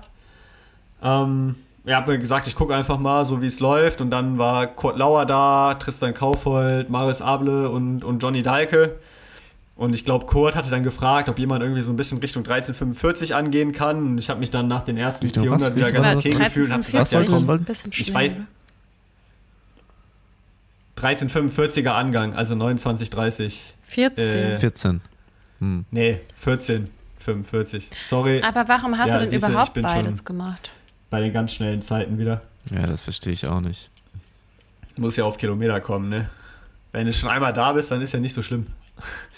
Und, äh, aber die 10 haben am meisten Spaß gemacht, muss ich sagen, weil ich bin dann vorne weggelaufen, die ersten 5 habe Pace gemacht, die waren dann auch 14,35, also auch nur irgendwie 12 Sekunden langsamer als die eigentliche 5. Und dann, ja, habe ich gesagt, ja komm, ich laufe jetzt einfach locker, also in Anführungszeichen locker nach Hause. Ähm, bin am Ende dann eine 29,56 gelaufen. Marius Abele kam dann nochmal gut auf, gegen den ich dann Endspurt noch irgendwie durchführen musste, aber das wollte ich mir dann auch nicht nehmen lassen. Tristan Kaufold dahinter, deutschen U18-Rekord, glaube ich, nochmal seinen eigenen gesteigert, von einer 30,16 auf eine 30,05 oder so. Also waren schon vernünftige Zeiten, die dort schon gelaufen worden vorne? sind. Und ja, 13. Nein, die- über der ist noch 10 der ist noch 10 gelaufen. Kilometer auch noch Es war ein bisschen verwirrend, weil Hä, Nee, dann nee, nee, ist der Instagram-Post falsch verstanden. Johnny hat jetzt Okay. Johnny hat, ist die 10 gelaufen, der hat Ah, auch, hab- das war wieder so ein bisschen ja, verrücktes okay, Johnny Race. sorry. Der Ja. Johnny läuft da recht locker, eine 29,08 mit einer schnelleren zweiten Hälfte und auch mit so ein paar Faxen, also Winken und äh, Kuss ins Publikum und hat auch danach gesagt, er hat sich echt noch ganz okay gefühlt, so als hätte er noch fünf Kilometer weiterlaufen können in seiner Halbmarathon-Vorbereitung. Und das ist bei Johnny manchmal so ein Phänomen, weil er dann so ein, so random Lauf in Leverkusen, den er eigentlich nur als Training und Spaß mitnimmt, den läuft er dann halt auf einmal 29,08, wo du dir denkst, so, okay, wenn der es ernst nimmt, dann müsste der jetzt eigentlich auch mal 28,20, 28,10 laufen. Ähm, was ich ihm auch wünsche, weil irgendwie hat das jetzt wieder gezeigt, dass er es kann. In Valencia und auch in, in Frankreich im Dezember. Da ja, ist er halt eine 28 hoch und auch eine 29 dann gelaufen. Das ist irgendwie immer so ein bisschen, bisschen eine Wundertüte beim, beim Johnny, aber er scheint auf jeden Fall fit zu sein und er wird auch deutsche Halbmarathon laufen. Von daher wird es spannend sein zu sehen, was er dann da abliefern Max? kann. Ja, wir haben ein Problem, Hanna. Ich habe es ja letzte Folge schon so ein bisschen angeteasert. Ich wollte aber noch die Gespräche abwarten, um da wirklich einmal einfach kurz genau alles erzählen zu können. Ich werde tatsächlich operiert an der rechten Nasennebenhöhle. Wir haben es jetzt acht Wochen lang probiert, konservativ zu behandeln mit Antibiotikum, mit kortisonhaltigem Nasenspray, mit einer Woche Ruhe.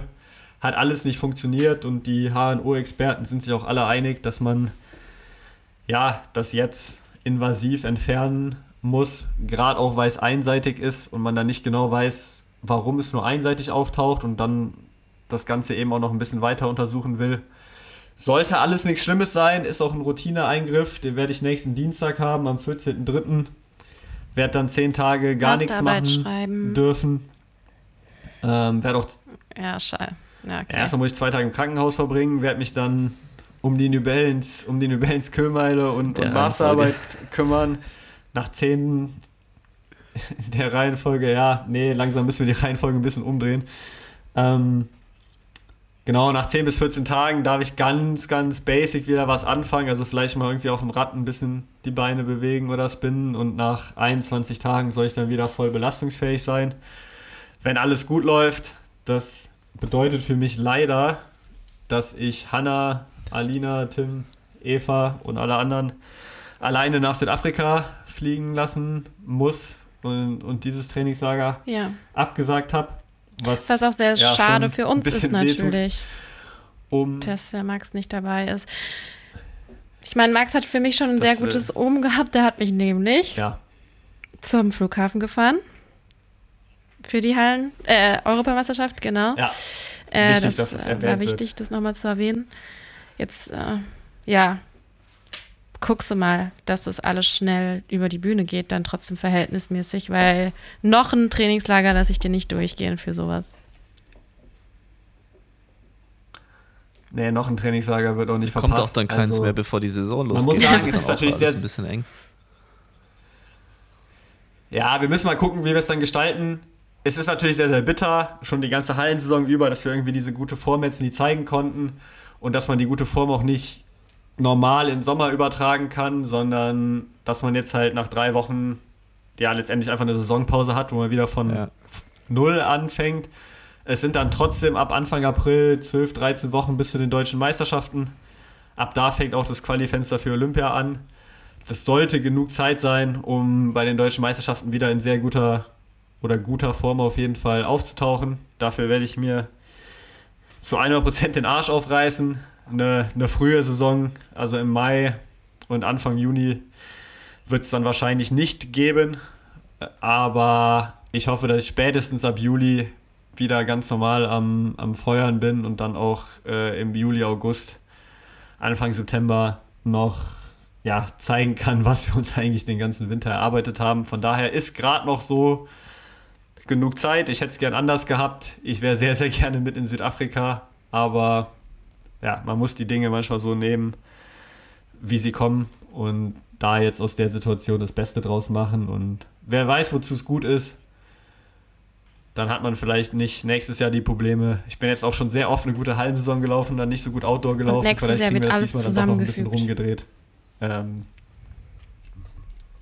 Und nächstes Jahr, da gibt es nur noch sehr gut. Wäre wünschenswert, ich meine, Von klar, daher- WM zu verpassen, Ja, wenn ich es so freu sein mich jetzt sollte, eigentlich auf die- ärgerlich, aber äh, wenn es dann Ja, zu Olympischen das- Spielen klappt, Ja, dann ist doch auch okay.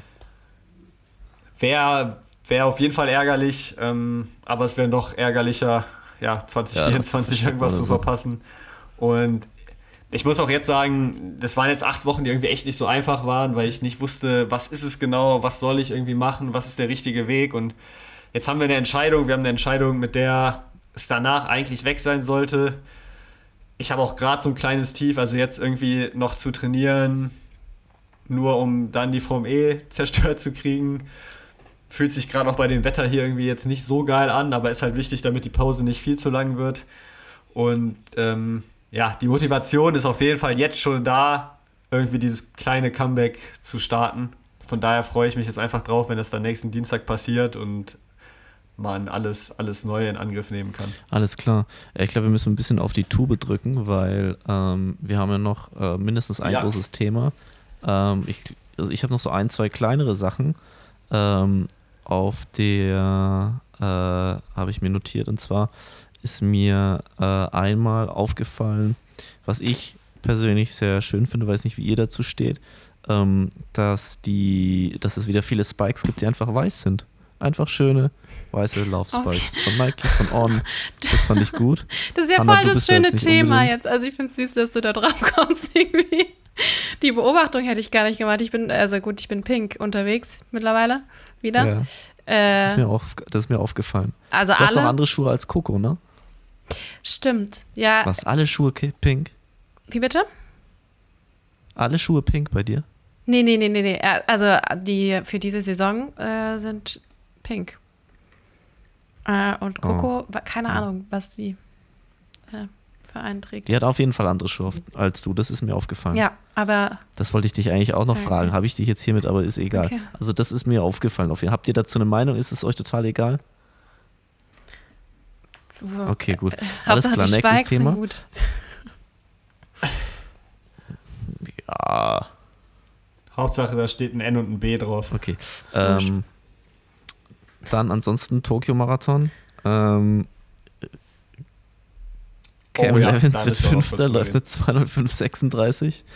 Ähm, irgendwie ist der Typ, keine Ahnung, einfach eine wahnsinnige, irgendwie ein Phänomen. Ich weiß nicht, ob ihr, ob ihr da schon auf der Welt wart, aber über den gab es von Flowtrack mal so eine äh, Doku, Driven hieß die. Da, der es war ja auch immer schon irgendwie bekannt, dass er irgendwie 200 Kilometer in der Woche immer gelaufen ist als Achtjähriger. Und äh, finde ich irgendwie einfach, einfach irgendwie Wie ein cooler? Typ. Und fand ich jetzt. Ah, gute Frage. Der 100? 90er? 90er Ja. Baujahr oder so? Okay. Ungefähr. Ungefähr, warte, wir können es kurz nachgucken, aber ja, der ist auf jeden Fall schon ein bisschen älter und der trainiert auf jeden Fall mit ein High bisschen Mileage. älter. 89er Jahre. 89er Jahrgang. Na gut, ähm, ich, ich komme mit meinen alt. Themen überhaupt nicht an. Da ist mir noch aufgefallen, dass bei Zara Athletics gibt es jetzt auch eine Trailrunning ähm, äh? Fashion-Ding. Ähm, ja, ze zeige ich auch Was hier machst wieder. du in deiner mit. Nein! Sorry. Na, ich recherchiere. Ich recherchiere. Ähm, das gehört auch mit dazu. Ähm, dann Toblerone muss jetzt, das darf das Matterhorn nicht mehr verwenden auf ihrer, ähm, auf ihrer Verpackung, ne? dürfen sich auch nicht mehr Oh, äh, Switzerland oder Made in Switzerland darf nicht mehr draufstehen. Also ich glaube auf Toblerone bald vielleicht ein Onschuh oben drauf. Könnte ich mir gut vorstellen. ähm, und dann fand ich noch äh, eigentlich den Tweet der Woche, den ich gelesen habe. Ähm, eine äh, hat gefragt, was man glaubt, was, was, was the biggest scam in Track and Field? Und ähm, dann kam die Antwort von äh, Track and Field Reports, the prize money of Diamond League, the highest league in Track and Field. Winner 10.000 US Dollars, second 6.000 and third 3.500 Dollars. Ähm, das waren jetzt meine, äh, meine Service-News. Damit kann jetzt jeder ähm, damit kann jetzt jeder anfangen, was er immer auch er will. Habt ihr Kommentare zu einem der vorgetragenen Punkte? können, Schieß los. Ja, zu zwei habe ich einen Kommentar. Zu dem Tweet, zu dem Tweet können wir den irgendwie verlinken, weil da waren tatsächlich echt einige interessante und, und auch ein bisschen funny Kommentare drunter. Ja. Vielleicht kriegen wir das in die Ich Show sogar- Notes. Achtung, Achtung, ich habe das. Hast du gesehen, was ich gemacht habe? Ja, ja, ich war richtig stolz auf dich. Show Notes funktioniert jetzt 1A. Ähm, und Tokio Marathon, äh, auch wenn Cam Levins äh, mit seinem Nordamerika-Rekord, das war schon extrem krass, aber wir müssen da kurz auch mit der deutschen Brille nochmal drauf gucken, weil Johannes Motschmann ist ja auch gelaufen. Eine 2.11.30 mit einer ja, schwierigen letzten 10, schwierigen letzten 12 Kilometer. Ist eine PB,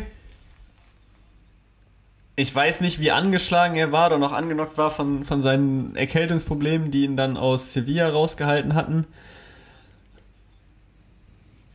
Ja, ich fand, also, ihr merkt ja gerade anhand meiner Reaktion, irgendwie das, was Johannes halt trainiert, ist halt einfach eigentlich besser als in 2.11.30. Das macht es dann immer irgendwie so ein bisschen unbefriedigend, wenn man die Zeit sieht, auch wenn es Ja, also ich hätte auch ehrlich gesagt mit, mm, ja, ja, an die 210 hätte ich ihm eigentlich schon. Oder vielleicht sogar knapp drunter. An einem guten Tag. Ich weiß jetzt überhaupt nicht, wie die Bedingungen gewesen sind. Ähm, ja, das ist schwer einzuschätzen, ne? Ja, genau, das hat man gesehen auch auf Instagram. Ähm, auch, er hat auch irgendwann mal zwei- irgendwie zwei äh, in noch Richtung äh, Fotograf, Fotografin gewunken. Äh, also Mut war auch gut. Ja, keine Ahnung. Ja, ist interessant, müssten wir ihn mal, ihn mal selber fragen. Ähm, auch in Relation, wie gesagt, zu seinem, zu seinem Training. Ich denke mir nur die ganze Zeit auch da zurück an die Folge mit ähm, Sebastian Händel, der nach seinem Marathondebüt in München, was sicherlich auch nicht unter den idealsten Umständen zusammengekommen ist, gesagt hat, ja, er fände es immer so krass, weil er verhältnismäßig so wenig trainiert, zu so, bei, zu so Beispiel so einem Johannes Motschmann. Und das Training von Sebastian Händel ist, glaube ich, schon ein bisschen unauffälliger ähm, als das von, von Johannes eben. Und dann finde ich es halt trotzdem krass, dass da halt einfach mal immer noch zwei Minuten irgendwie zwischen. Das ist halt eine Talentsache vielleicht auch. Und ja, es zeigt auch einfach, dass das Eine Schuhfrage kann es auch sein. nicht jedes Training bei jedem gleich anspricht und auch nicht immer unbedingt vielleicht mehr der richtige Weg zum Erfolg Ja. ist. Bring's zu Ende jetzt hier. Jetlag ist aber ein gutes Thema, weil, weil wir jetten noch ganz schnell rüber in die USA, wo The 10 anstand mit Nils Vogt, Aaron Bienenfeld. Um 5.50 Uhr morgens ging der Lauf los. Ich habe es mir für 6 Euro gekauft, im Gegensatz zu Alina, die da ja gar keinen Die Bock wollte drauf hatte. keinen, die wollte nicht, dass da ein Cent äh, an den Athleten verteilt wird, ne? Das war wirklich, äh, ja, das, war, das war wirklich frech. ähm, das war wirklich frech. Ich habe mir dann nicht um 5.50 Uhr angeguckt, sondern irgendwie um, um 6.50 Uhr und dann war ich gerade mitten im Rennen drin, dann hat Nils schon angerufen, dann musste ich kurz die, mir die Ergebnisse angucken, weil ich dann Ach, schon dran gehen wollte. Nils ist die viertschnellste Zeit aller Zeiten oder eines Deutschen aller Zeiten gelaufen in 27.30 01. Aaron Bienenfeld ne, auch unter 28 Minuten geblieben in 27,55. Bei den, äh, vorne bei den Männern, Joe Klecker und Woody Kincaid sich ein Battle geliefert in Da gab's auch 27,06 Beef. und 27,07. Bei den Frauen, da gab es auch ein bisschen äh, Beef wegen in die Fersen reinlaufen und nicht die Führung übernehmen. Bei den Frauen, äh, ja, Eilish Bekolgen und äh, Elisa Monsoon, Alicia, ähm, auch einfach ein Wahnsinnsrennen gelaufen. Also in 30.00 hat dann Eilish gewonnen, gab vor, 14,52 für die zweite Hälfte. also Olympianorm. Ja, ist verrückt, oder, Hanna? Also was so, das ist auch, ja. Also da- das sind echt, da sieht man manchmal Ja, so Zeiten, wo man sich denkt so, ja, das ist einfach Wahnsinn. Und gerade äh, auch Eilish ist ja in der Marathon-Vorbereitung eigentlich auf London. Also die... Äh, ja. Also echt wieder, echt wieder krass, was da abgeliefert worden ist. Ich will jetzt gar nicht zu viel zum Männerrennen sagen, weil wir haben The Man himself, Nils Vogt, jetzt noch für euch im Interview. Ich habe ihn in den USA erwischt. Ähm, und er berichtet ein bisschen selber, wie es ihm im Rennen ergangen ist, wie sich das Rennen ausgespielt hat. und bedanke mich dann noch beim Nils, dass er mich an dem Abend dann einfach auch angerufen hat, wo es 1 Uhr nachts hier war und mich geweckt hat. Aber ist kein Problem, Nils.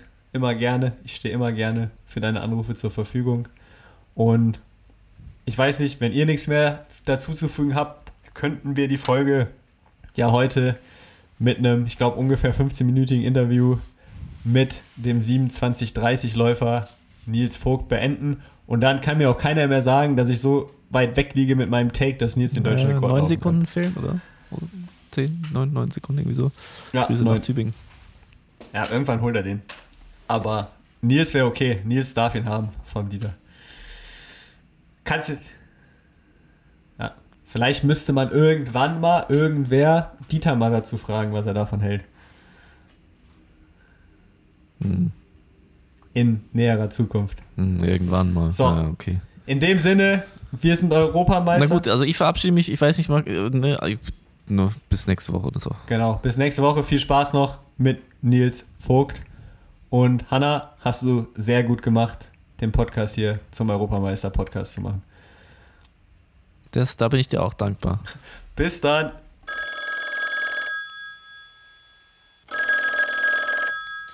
Ich bin jetzt hier mit Nils Vogt, viertschnellster Deutscher über 10.000 Meter aller Zeiten.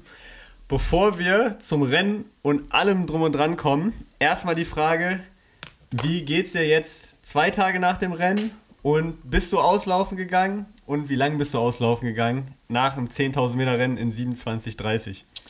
Also mittlerweile geht's mir top. Ähm, das größte Problem war bei mir irgendwie dann doch der Mangel an Schlaf nach dem Rennen. Das habe ich dann heute Nacht aber aufgeholt oder nachgeholt. Ähm, ich glaube, es gibt, ich kenne keinen Menschen und ich habe auch nach dem Rennen nochmal die anderen gefragt, mit denen ich da war, ob die irgendjemanden kennen, der nach dem Rennen gut schlafen kann. Also wenn ich eine Stunde geschlafen habe, dann war das schon viel.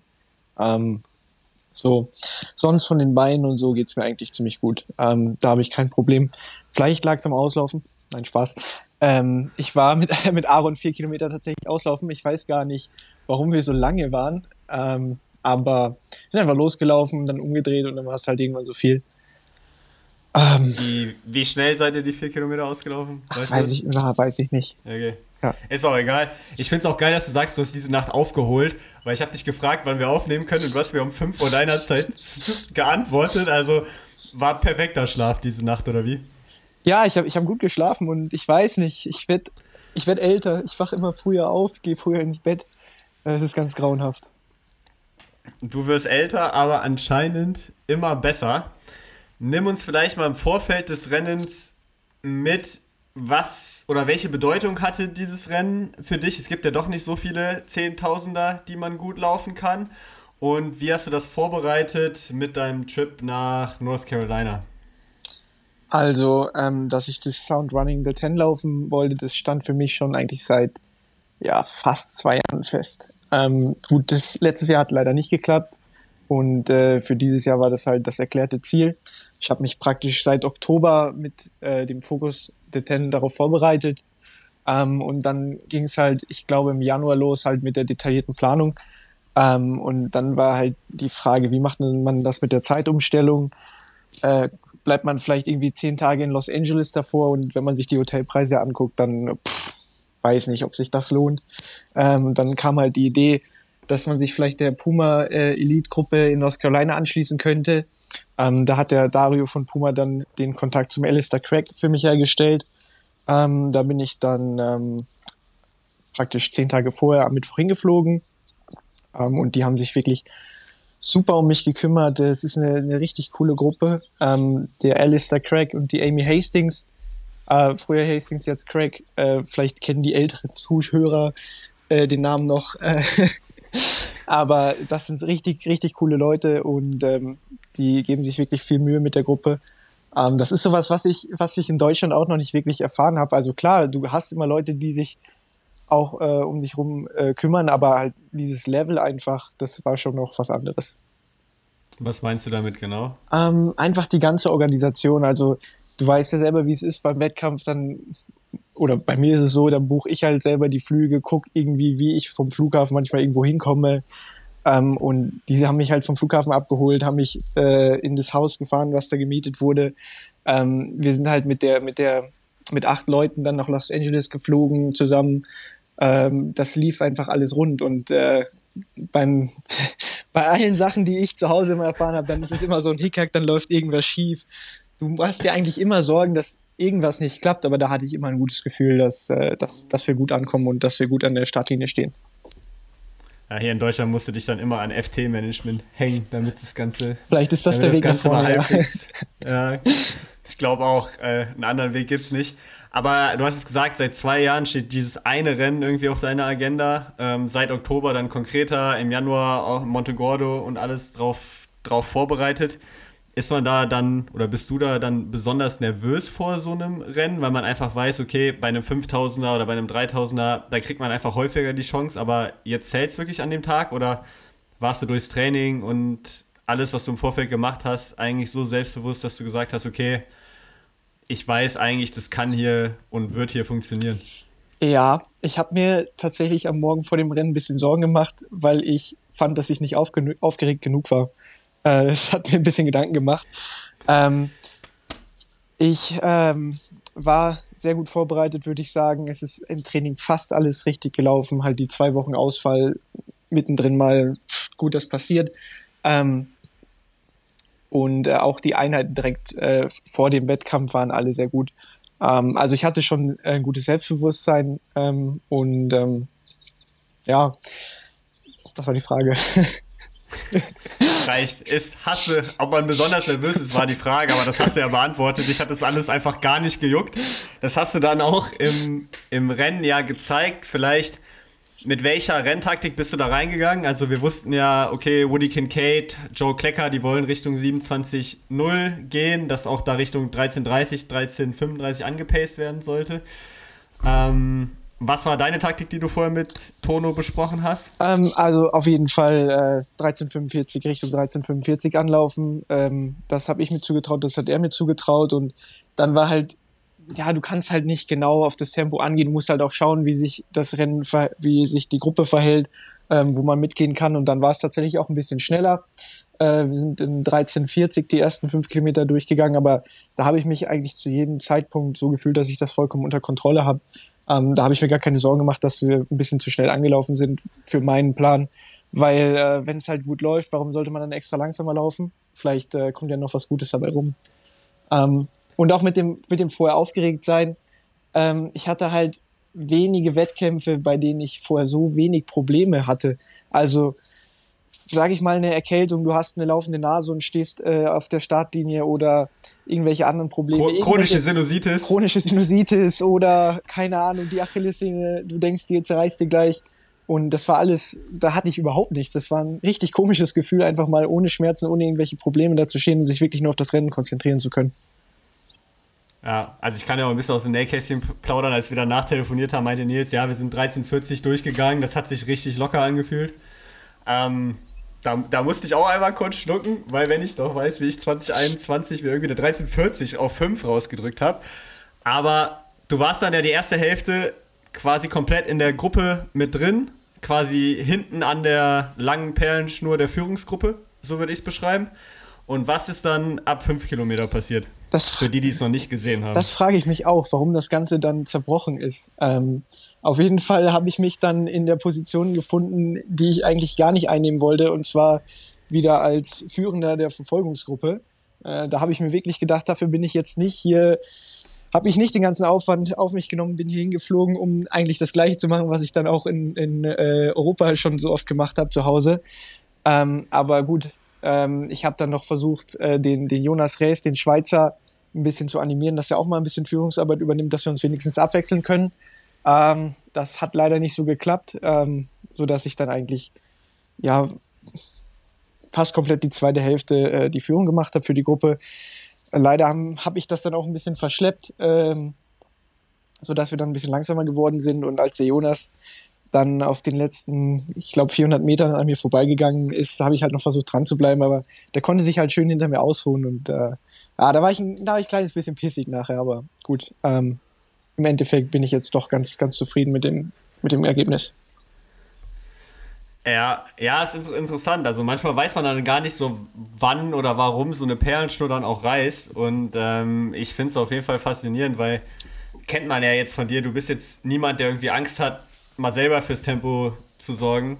Also ob es jetzt auf der Straße war, mal vorne in der Gruppe oder auch auf der Bahn, aber Du, ich ein bisschen lieber- ärgerlich ist es schon. Ich will es lieber nicht machen, aber irgendwer muss es halt machen. Nee, ich finde es immer krass, dass so wenig Leute dazu bereit sind, das dann halt auch mal irgendwie zu übernehmen. Also, dass da keiner bereit ist, das irgendwie für sich selbst in die Hand zu nehmen. Ich weiß nicht, ob du und bei mir, also ich fühle mich manchmal genauso, ob wir dann einfach immer die Dummen sind, wo sich jeder schon im Vorfeld sagt, so am Ende des Tages machen die es eh. Aber ja, also ein bisschen nervig finde ich das auch immer. Gut, wir wollen halt das Ergebnis haben und keine Ahnung, was in den Köpfen von den anderen vor sich geht, da kannst du nicht reinschauen.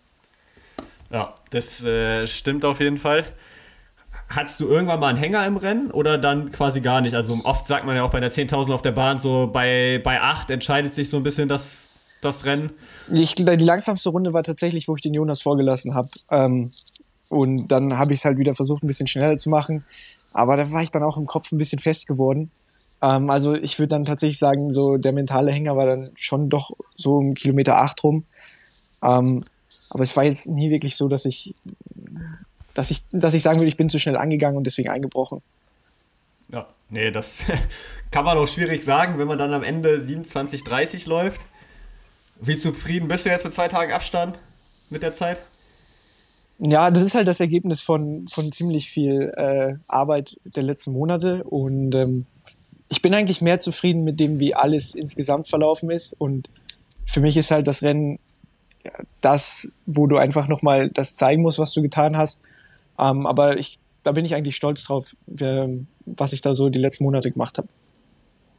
Da kannst du auch auf jeden Fall stolz drauf sein. Ich bin da auch stolz auf dich. Ich habe es ja teilweise hautnah erleben dürfen, wie hart, du, wie hart du dafür geackert hast. Deutscher Rekord ist jetzt nicht so weit weg von Dieter Baumann. Ich weiß, dass ich von diversen Leuten ausgelacht worden bin, als ich gesagt habe, in einem perfekten Rennen ist es durchaus möglich, dass er angegriffen werden kann. Jetzt sind es noch neun Sekunden. Ist das ein Ziel? Traust du dir das jetzt noch mehr zu mit dem Rennen? Auf jeden Fall. Also ich glaube, ähm, dass jetzt auch nicht so viele Leute mehr dir da Kontra geben, wenn du sagst, dass, der, dass man den deutschen Rekord angreifen kann. Ähm, bei neun Sekunden. Gut, das ist ungefähr ein Kilometer pro 1000 Meter, äh, eine Sekunde pro Kilometer. Und die, haha, die findet man schon irgendwo. Also ähm, ich denke, dass ich das drauf habe, ja. Man muss halt dann nochmal ein gutes Rennen finden, aber ich traue mir das zu. Das ist schon mal, glaube ich, sehr wichtig mental, sich sowas zuzutrauen. Ich traue es dir auf jeden Fall auch zu. Es ist, Du es, hast ist verrückt, es ist verrückt. Also ich meine, hättest du mir vor drei Jahren gesagt, dass ich mir irgendwann mal zutraue, einen deutschen Rekord zu laufen auf der Bahn, hätte ich dir nicht geglaubt, aber gut. Wir nehmen es. Vor drei Jahren bin ich auch Kreise um dich gelaufen. ähm, Das ist wahr. Das ist wahr. und, und jetzt bin ich froh, wenn ich auf fünf so schnell bin, wie du durchgehst. Ach, ähm, nein, Spaß. Ganz so, ganz so ist es jetzt ja auch nicht. Ja. Aber du hast gerade angesprochen, man muss erstmal wieder ein gutes Rennen finden. Wie geht denn jetzt die Saison für dich äh, weiter? Was sind jetzt die Pläne? Also, ähm, die WM ist halt das erklärte Ziel. Äh, es ist ein sehr ambitioniertes Ziel. Ähm, aber ich versuche halt alles dafür zu tun und ähm, da muss ich halt schauen, dass ich genug Punkte in der Weltrangliste sammle. Auch wenn wahrscheinlich maximal drei Leute über die Weltrangliste tatsächlich reinrutschen. Äh, das ganze Qualifikationssystem ist, ich würde sagen, komplett für den Arsch. Da hat sich World Athletics überhaupt nichts beigedacht. Ähm, aber gut, wenn eine kleine Chance da ist, dann will ich die ergreifen. Und ähm, das nächste Wichtige sind eigentlich dann die deutschen Meisterschaften über 10.000 Meter, weil es da viele Placement-Punkte gibt. Und ähm, wenn man da nochmal ein schnelles Rennen hat, dann kann man sich, glaube ich, berechtigt Hoffnung machen, auch auf dem ähm, Platz bei der Weltmeisterschaft. Ja, ich meine, man braucht für die Weltrangliste zwei Rennen. Ein sehr gutes hast du jetzt schon abgeliefert. Ich meine, es ist ja auch, glaube ich, ein Genau, ja. Silber-Label-Meeting gewesen. Da kriegt man ja für den fünften Platz was, glaube ich, am Ende. Äh, für den siebten Platz, das- aber da gibt es auch Punkte für, ja. Ja, für den siebten Platz gibt es auch äh, Punkte. Nehmen wir. Was ich dich auch noch fragen wollte, ist, ich finde immer, dieser deutsche Rekord war jahrelang so weit weg, dass das irgendein Deutscher laufen kann. Also Richard ist mal in die Nähe, ansatzweise in die Nähe von dem Rekord gekommen. Und diese WM-Norm und dann auch die Olympianorm, die ja jetzt bei 27,0 liegt, klingt immer so utopisch. Ist die für dich selber auch noch utopisch? Oder gerade wenn man sieht, hautnah, dass ein Woody Kincaid oder ein Joe Klecker das auch laufen können, gibt einem das irgendwie Zuversicht, dass man da vielleicht auch hinkommen kann? Ich finde die 27-10 und gerade die 27-0 für die Olympische Spiele sind, sind echt, echt, echt, echt eine harte Nuss. Ähm, gut, ich habe ich hab genau gesagt, also du siehst es halt beim Einlaufen der, der Woody und so, das sind genau die gleichen Menschen wie wir. Ähm, ich weiß allerdings nicht, was ich jetzt noch großartig machen müsste, um halt nochmal 30 Sekunden schneller zu laufen. Das finde ich sehr schwierig. Äh, kann ich mir ganz schwer vorstellen. Ähm,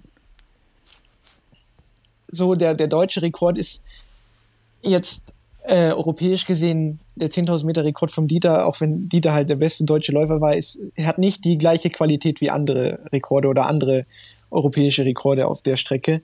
Ähm, das muss man dann vielleicht noch mal ein bisschen im Verhältnis sehen. Ähm, ja. Boah, ich finde 27, 21 schon sehr schnell. Es ist ja schnell, aber es ist nicht das, die gleiche Qualität wie der über 5000 Meter zum Beispiel. Findest du? Ja, gut, international wahrscheinlich schon ja. im Vergleich zu einer 1254. Ja. Aber trotzdem, ja, dann greifen wir erstmal den deutschen Rekord an, dass der fällig ist. Vorher noch Trainingslager in Flexdev.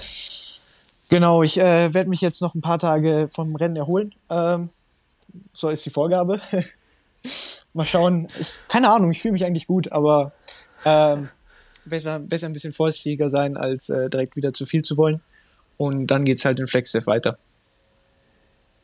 Klingt auf jeden Fall gut. Ich werde leider nicht dabei sein. Ja, das ist echt ein Ding. Ich bin nämlich alleine in FlexDev. Also, also von, Leute, vom, wenn ihr äh, DLV-Trainingslager, das mal angekündigt war letztes Jahr, bin ich der Einzige, der übrig geblieben ist. Also, äh, ja, schauen, was das, das gibt. Ist ärger, das ist ärgerlich gelaufen. Wir hatten ja auch mal gesagt, wir wollten nach FlexDev, dann wurde es bei uns aus Südafrika äh, umgeswitcht. Jetzt bin ich nirgendwo. Jetzt bin ich einfach in Düsseldorf. Aber ähm, ja, wir sind uns eigentlich sicher, dass du da trotzdem irgendwo einen Trainingspartner hoffentlich finden wirst. Und du hast ja jetzt auch gezeigt, dass du es eigentlich ganz gut alleine auch hinkriegen kannst, wenn es denn sein muss. Doch, da bin ich optimistisch. Das wird gut, ja. Ich drück mal auf Stopp. Vielen Dank, Nils, für, für deine Zeit.